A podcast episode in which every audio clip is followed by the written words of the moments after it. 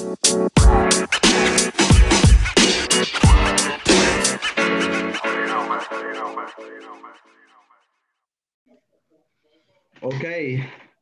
I'm here with uh, Mr. Michel Baby Tank Verhoeven. We uh, we had him already uh, last summer, and we got a, a new guest, his his uh, black belt, uh, Mike Mike Invict. So yes, man, uh, thank you very much to both for for the opportunity to talk to you guys, and uh, yeah, man, how's everything going there in in Holland? Pretty quiet. officially. oh my no, God. it's uh, it's insane, but uh, uh, yeah, now it's Christmas holiday, so uh, you know everybody's taking some time to relax, I guess. But uh, uh well, from from our perspective, I think uh, this has to stop really, uh, really fast. And uh, we are currently in a lockdown, but I think that uh, your country has already shown that a full lockdown doesn't work. So it's, it's very hard for us to comprehend why this is all needed. But let's hope it's all over soon and not Yeah. worry too much about it. Yeah. Yeah, and Mike, you opened also, I saw that you opened a school as well recently, not long ago. Yes. Special, and now in with this difficult situation. So how's it been with you, man? Yeah, well, um, I always wanted to open an uh, affiliate under uh, under Baby Tank under Michel, and as soon as I got the the black belt, of course, I think it's more legitimate when you do so. Uh, I've never been a real fan of people being a purple belt or brown belt and starting a school. Uh, although I've been teaching for a longer while, uh, I think it's just it, it, it just looks better. Uh, so yeah, I started with the idea um, the beginning of this year. Uh, then of course COVID came, and then the lockdown was over in the summer, and I thought, oh, let's let's start uh, silverback uh, jiu-jitsu. And I did about two or three weeks of classes, and then uh, back into lockdown. So uh, yeah, that was unfortunate, but I did get all the time to uh, to make the promo material and the website. And now actually every week people are calling like, can I start? Can I start? So basically the reopening will be uh, a lot better than the first opening because yeah, I have a lot more people and everything is um, is very good right now. So I just have to wait. Yeah, it's crazy, man. Insane times. And now also you, you, uh, Michel, you also have affiliates in in England, I believe. And England is also Yes. in a lockdown.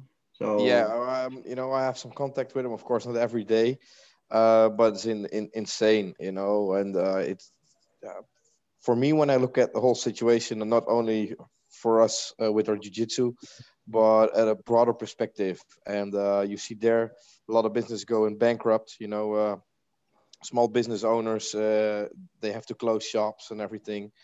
Um, so I, I think uh, uh, England is, i i well, it's it, it's bad there. Even now with the extra um, extra measurements because they have a new uh, mutation, which makes me laugh to be honest. But me uh, too, man. they- yeah, man, they're gonna isolate the islands. They're lost, I guess. yeah, they're lost. Yeah. Yeah, it's just stupid, man. And here, okay, now here, like a couple days ago, uh, yeah, okay, like before we couldn't leave Catalonia, you know, for example, and now, you, you know, we, in the, man, okay, I will put it like this. So during, from, from Monday to Thursday, uh, I could go to Barcelona, to the city, because I live in a town one hour away. But then Fridays, Saturdays, and Sundays you cannot go. You know, and you have to stay in your in your town. And But it makes sense, man. That's that's the that's the weekend time. Then the virus goes to Barcelona to chill. Yeah, So It's you can even, worse, it's even worse in uh, in Turkey. In Turkey, all the tourists can just go everywhere they want in Istanbul, and then in Is- and all the Turkish people they need to stay inside. It's so unfair. Like everybody, all the Turkish people, they, they just watch through the window. They can only they're only allowed to to buy uh, food and necessary items, and then all the tourists will be like, yeah, we can finally see Istanbul. It's crazy. Oh my god, man! Oh my god! Yeah, it's it's just so stupid because like the hospitals in Holland, I I haven't seen anything that they're like fully packed. No, they're not. They're not. It, it just No, that's what they say in, in mainstream media. But if you Of look course. at the numbers provided by the government, um, you see that it's not uh, it's not the case. Um, it But it's first, a jiu-jitsu it- podcast. It's Huh? a jiu-jitsu. It's a jiu-jitsu. yeah, I'm podcast. surprised as well. I like the subject. but- Well, that- yeah, it was it was it yeah, was worse in uh, in the beginning of the year. We had emergency hospitals and everything. We don't have emergency hospitals. A lot of people are offering help to to you know to help in the hospitals and everything. They neglected. even a full medical ship with all equipment employees and everything was offered and they say no. So uh, i don't think uh, uh, they're being totally honest with us. Yeah. Well, let's hope this thing, this whole circus gets over with quick, man, because, you know, Yeah. like, you know, this affects like, yeah, now especially gyms, you know, and, and, and, yeah, you, you, it's what you said. You see, you see a lot of uh, jujitsu gyms uh, closing down, and you know it's really sad to see and uh, to, to see. And like the thing is, like jujitsu, you know, it's not only a, like a sport; it's a martial art, and and I mean, it's it's health at the end of the day, and it's something that if there's Yeah. really like a deadly virus, I mean, that's something. Sport, it's always been positive, you know. So I think you know. and also for the for the moral for the people you know uh, uh, all day long you hear the worst the worst news and oh no there's a mutation oh no this is coming this is coming a lot of people dying blah blah blah people need some stress relief um, and sports makes people healthy so now they they say okay uh, healthy people stay inside uh, don't do anything just eat until you're fat because that's be- better for your health and um, uh, and it's very hard to understand. But when you when you are uh, a, a- sportsman or woman woman, um, you don't go to a gym or an academy when you feel uh, under the weather. Even a little bit, you stay at home.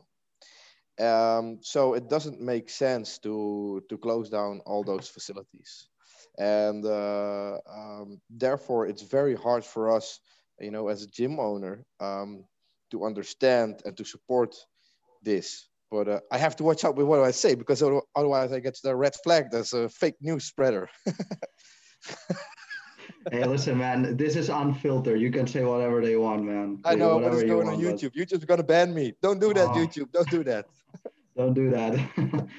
okay. Well, um, let's go more into jiu-jitsu. Uh, like before uh, entering to you, Mike, because you know I already introduced uh, uh, Michel the last time. Um, but I rem- uh, Michel, um, you told me the last time that you and Harold, you know, all the EGGF stuff, uh, were like uh, you guys had planned. Obviously, like uh, I saw that you guys were preparing a tournament. I believe Mhm. around maybe September, October, if I'm not wrong. Yes. And Yes, then that's true. also the autumn camp in November that you guys were like predicting that you guys would do. So, Yeah. well, are you guys thinking about like uh, doing it in a further date or or what's your, the Uh, plan right now? For now, we are not making any plans until uh, we are out of full lockdown. So there are no no restrictional uh, uh, measurements. Okay. So because we saw that, we got a little bit of uh, uh, um, a relief from from the measurements. We were preparing a tournament, and then they they you know they they changed the rules, and now we're back, even in a worse lockdown than we we have ever been. So as long as that's not clear, um, you know, it's a big risk um, to to start uh, organizing a new event. So maybe in in March, you know, when uh, hopefully all is over, we can start planning for for the uh, new events. And you know, we just need a little uh, a short time period to plan something. You know, within a month we can do something. Uh, seminars, Mi- Mike's responsible for all the seminars. You know, it's it's very easy uh, to contact uh, a high level black belt because of the network we have and set something up. Um, the camp, we have a provisional date for the end of 2021 um, you know, and let's let's just see how it all all goes. But um, you know, first thing we want to do when the gyms reopen is to facilitate all the people who are due for their belt test, um, because uh, we know everyone's been waiting a long time. In lockdown, they've been training with you know a family member or with the dummy or anything, so the skill level is still there. We understand that you know the conditional level might be a little bit different but uh, we feel that should be no reason uh, to let those people wait any longer for a, for a belt. So that's the first thing we're going to do, and that's something uh, we're going to do the weekend after um, it's allowed to uh, to touch each other again. okay, well, looking forward to that. Mike's laughing. I, I, mean it in a in a in a in a normal way, Mike. okay, well, that being said, man, uh, Mike, I'm gonna I'm gonna go to you. Um, so of course you've been I know you've been training with Michel all the way from white belt uh, to black belt uh, of what I know. Um, so yeah. man, tell me how did you how did you get into jiu-jitsu? How did you meet Michel? Uh, oh, yeah, and yeah. if you could explain it a little bit. Yeah, because actually is also uh, another picture of Michel and me, me with the white belt and Rickson and uh, Michel. So that was also uh, also a funny one because I saw you oh. use the one uh, in purple. Basically, we, we've met Rickson because of Michel and Harold, of course, because of their connection. We, I've met uh, him every belt almost. Uh, only the black belt not, but hopefully we'll see him again uh, in the in the future. But yeah, I used to box. I really like boxing. Was a huge fan of Muhammad Ali, like most. Uh, my father was an amateur boxer. Boxer. He was a, a, champion of the south of the Netherlands a couple of times in his divi- times in his division. And um, yeah, ever since I was a child, I, I always went uh, two to three times a week to uh, the counter in Vught. It was a very familiar, very well-known uh, boxing gym. And then in 2008, I had an internship in the United States. And I was introduced a little bit to MMA. You knew about cage fighting, you heard about cage fighting in the Netherlands, but usually it was just people, street fighters who like to uh, brawl and uh, yeah, not kickbox, but just do whatever they wanted. And we were, of course, a, a kickboxing country. And then uh, in the United States, I was in New York for uh, almost a year.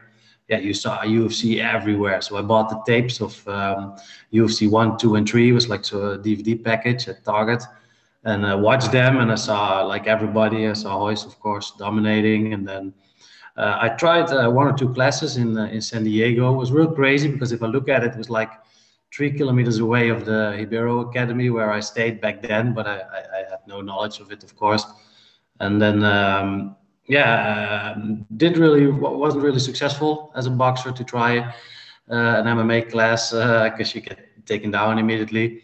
And I realized, you know, I really want to learn Brazilian Jiu-Jitsu. Uh, I think it's a very common trend of people who who do stand-up fighting and then and try try MMA.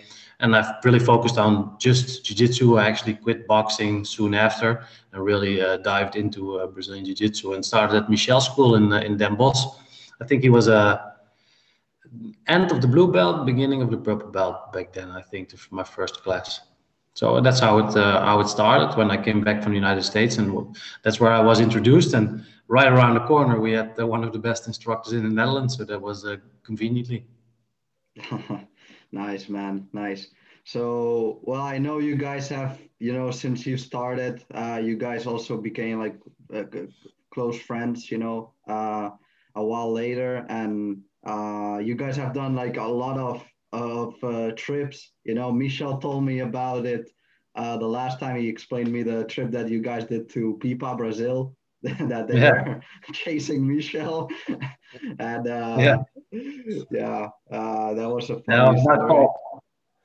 It was my fault. I remember being very proud about the fact that he uh, choked out um, one of the instructors there, and then people started to notice because Pipa is a very uh, small uh, town in Brazil, and they started asking us, you know, the masseuse on the beach was like, "Hey, were you were you the guys who choked out?" Uh, yeah, yeah, yeah, it was him, it was him, and then uh, and so on and so on because everywhere we went, the restaurant, they were like, "Oh yeah, yeah, yeah," and then you know uh, later on in the evening, you know, I was I was looking around. I wasn't that drunk yet, and uh, Michel was dancing. We were having a great time, and I see like 12 or 15 guys coming in, and a few of them I, I remembered from the gym, and they immediately went to Michel, and uh, he thought they would came to say hi, uh, and uh, like. Michel, Michel, watch out, man! I think uh, they want to fight because they were really isolating him into um, a little bit of a corner. And the moment I said it, people started swinging. So we were running, running, and but every time Michel ran like 30 meters, and then his uh, ego uh, came up, and he was like, "I'm not running. I'm going back." And then I was like, "No, run.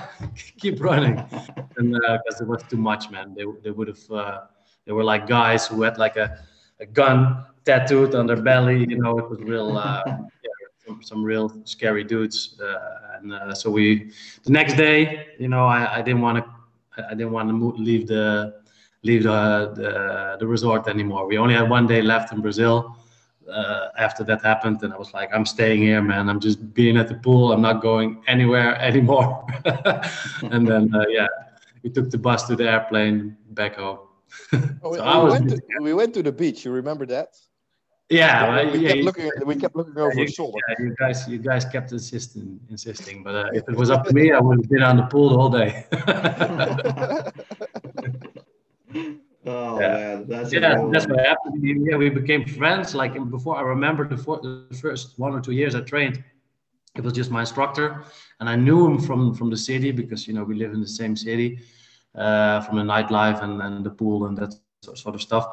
But not, nothing more. Uh, and he had a girlfriend and uh, he left his uh, they, they broke up and i had a girlfriend i broke up and then we had like a thursday training thursday evening and he was like what are you gonna do tomorrow man? This weekend. I'm like uh, i don't know man. I just broke up. So, yeah me too man. You want to go out? Yeah man. And, uh, that's where i started. So then we went out and so on because we were both single and you can imagine that you're gonna have a good time then. Yeah, yeah. So, well, we were uh, uh, speaking of all these adventures, man. Um, of course, you guys have made a lot of trips, and but tell me, guys, you know, for you guys, how, how's it like, man, to go to LA and and visit Rickson and and his son Kron? How's it been the, the experience for you guys? I'll start with you, Michel.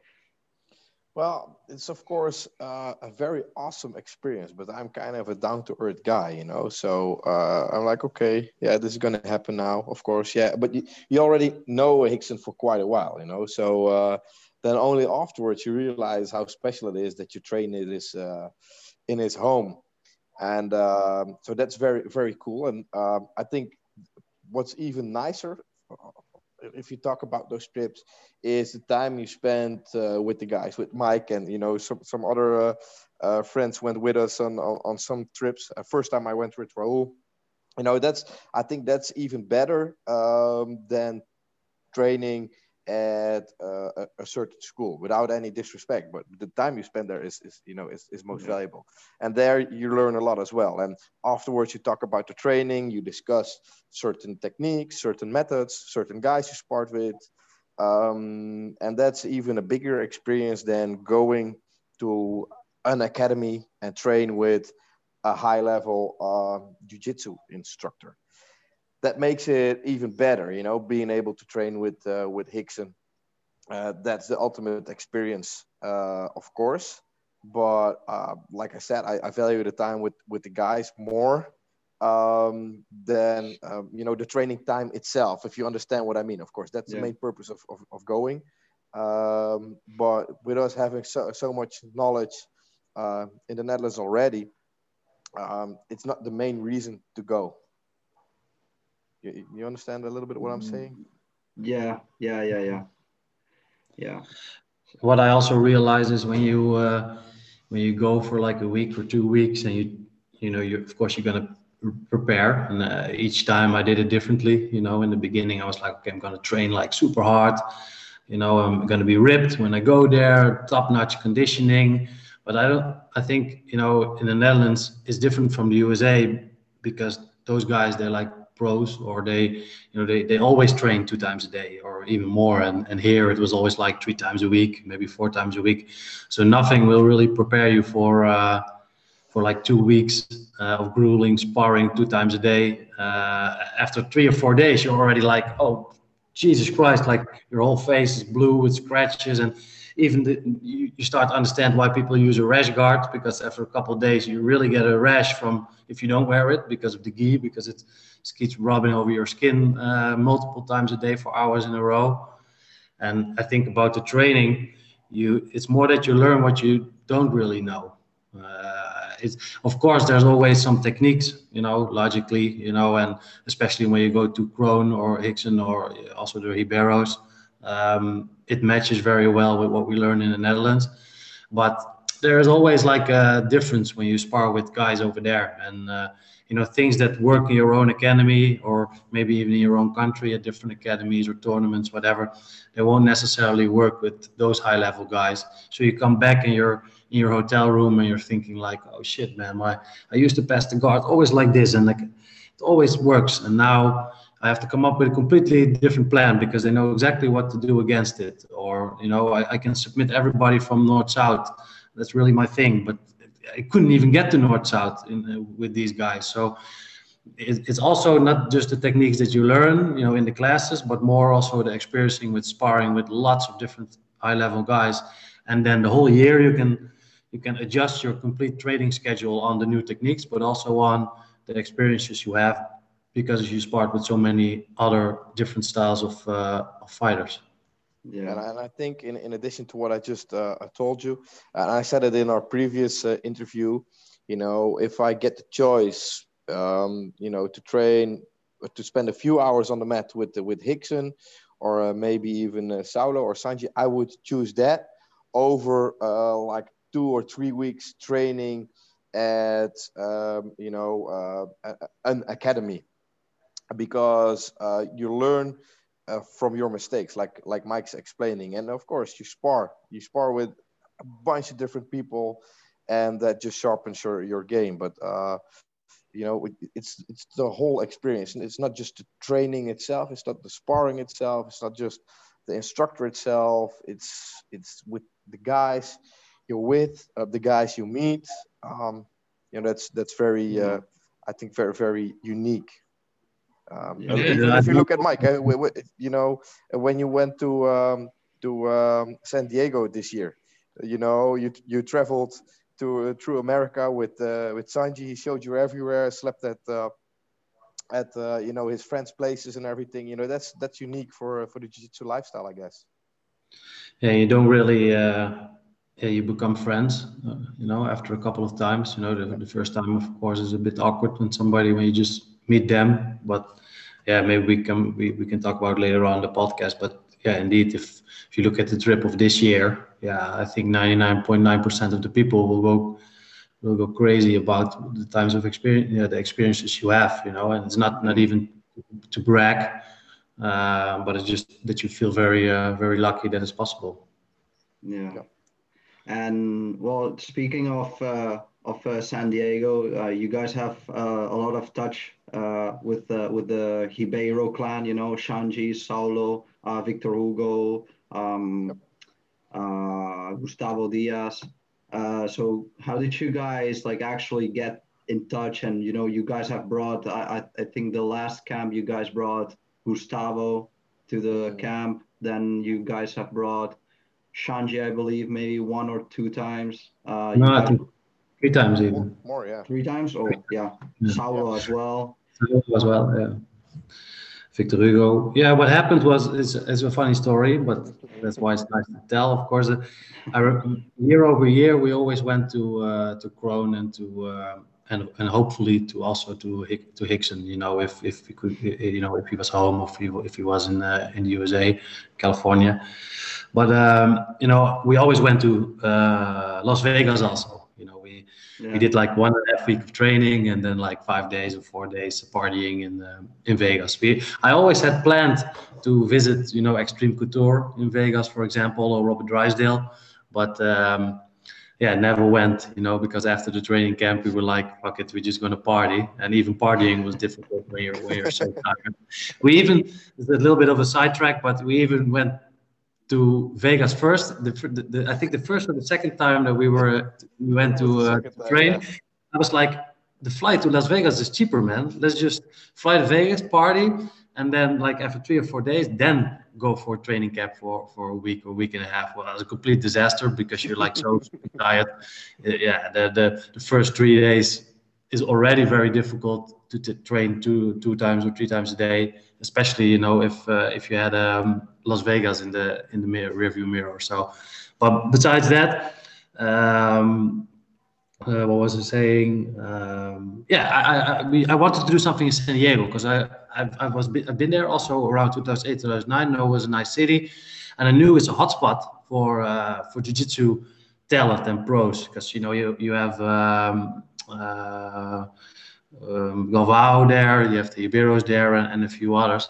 We met Galvao in Germany once. Michel and me and a couple of guys went for a seminar in Germany.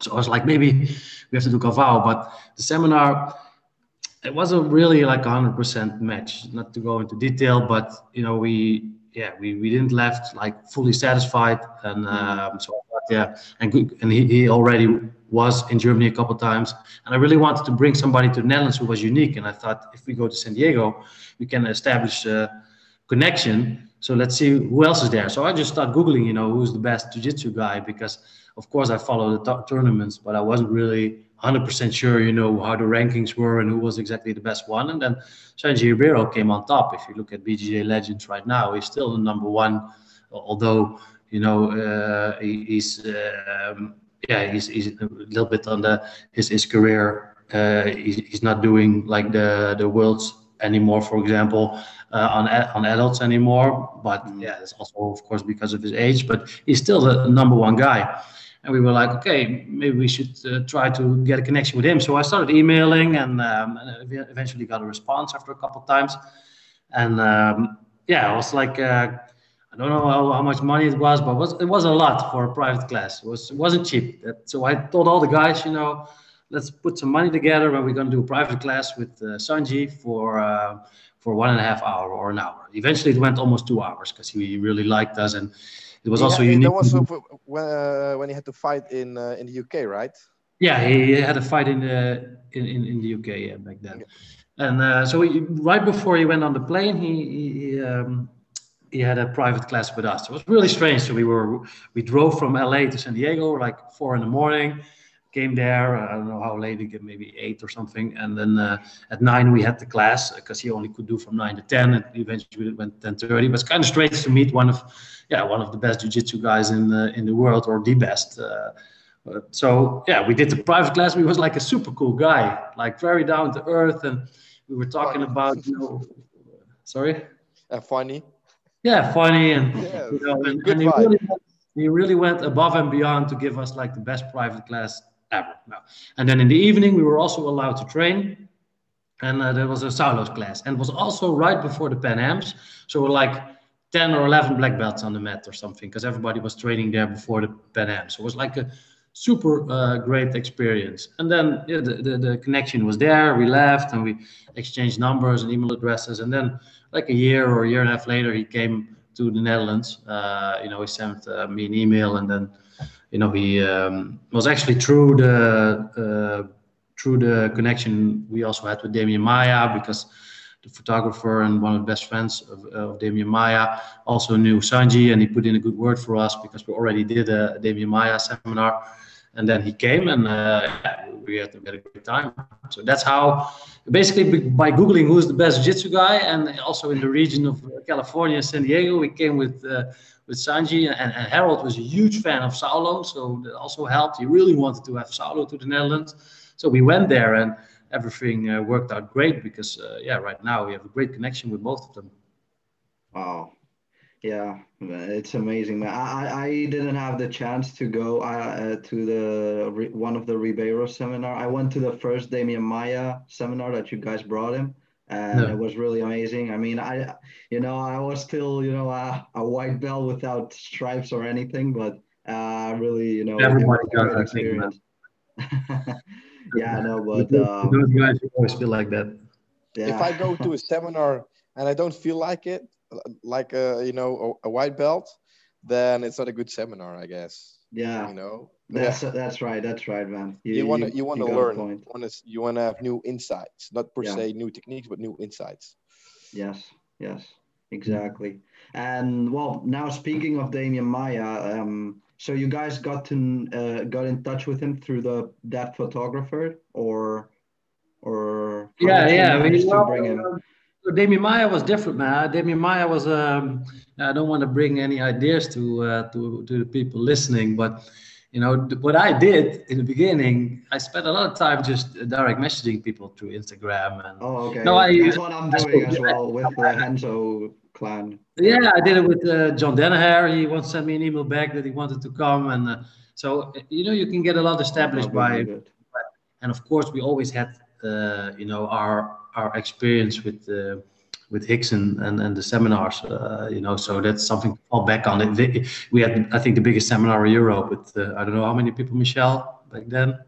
Uh, the Hickson seminar? Like two days of 100 plus or 200. Yeah, yeah, yeah, a few hundred people. Yeah, yeah. I have to look yeah. into the numbers, man. But uh, yeah, so, you know, they. Really big. And uh, Demian Maia as well, you know, it's insane. Uh, yeah.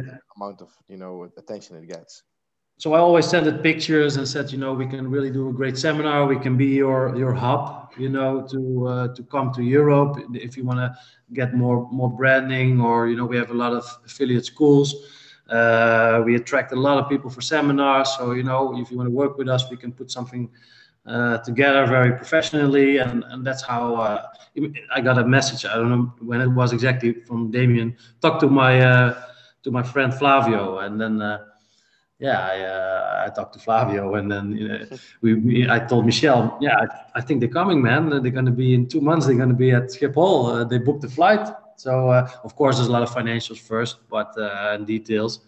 But then uh, me and Michel went to Schiphol, and then uh, yeah, he was there, and that was really crazy because Demian Maia and the UFC, yeah, you know, I was a really, really huge fan of Demian Maia because you know every jiu-jitsu guy has to be. You know, how can you not? You know, he's the yeah, nicest guy in the world, most professional uh, guy in the UFC. I think if you look at you know how he speaks and how he presents himself, and then like a huge ambassador of jiu-jitsu in the UFC. Like, and then he was also right in the middle of his run towards the, to, towards the belt and his fight with um, Tyron Woodley. Uh, and so yeah, crazy to see him walk like, hey, my name is Demian, nice to meet you guys. We're like, like looking, talking to like a, like a, yeah. like a wax, wax statue. You know, it was really strange.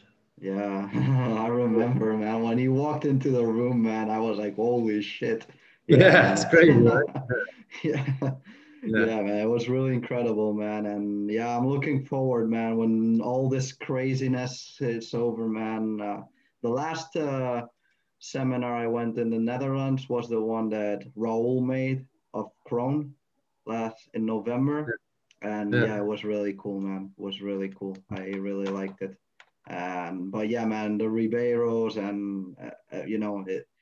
Yeah, it's definitely. I would dare to say that you got like the EGGF has made like you know the biggest seminars you know not only europe but probably in the world. You know you guys have brought Rickson i mean if you if you bring Rickson you know. Well we, we, you know sometimes we we uh, we drink a beer with uh, with harold and then we laugh a little because uh, i don't think there are a lot of organizations who can um, oh. say they have had the names on the mat that we had. So uh, that's very uh, very unique. And you know uh, that's also because of the strength of the community yeah you know it's not a it's not a, like it's a it's a harold or a Michel show no it's the community who uh, you know who, who, creates the platform and like you know mike is telling how he uh, is doing the work to connect uh, to those guys you know to to uh, to get them um, over here. Uh, the community who is eager to buy the tickets, you know, who, who is providing us with uh,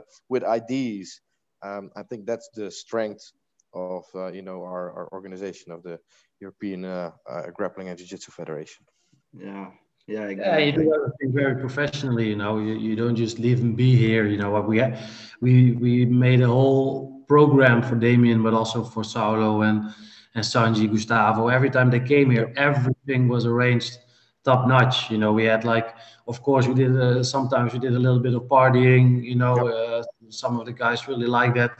But also, you know, I've done a lot of sightseeing. I've been a personal driver three days in a row, driving back and forth from Amsterdam to home. And yeah, yeah you know, you, you do a lot to make them feel comfortable. And in return, uh, you'll notice, and that's made, I think also a little bit the jiu-jitsu lifestyle uh, they do the same because um, yeah, like this like this year when when I went to San Diego, I didn't have to pay for anything, not for the academy, not for the training. I could sleep at uh, at one of at Gustavo's. You know, he, he insisted me sleeping, you know, uh, uh, not on the couch. You know, so he arranged everything, and yeah, same with with with Xande when we went on the seminar tour because I was there. It's like they all they they do exactly the same as you do for them when they are here, you know, and that really creates a good bond.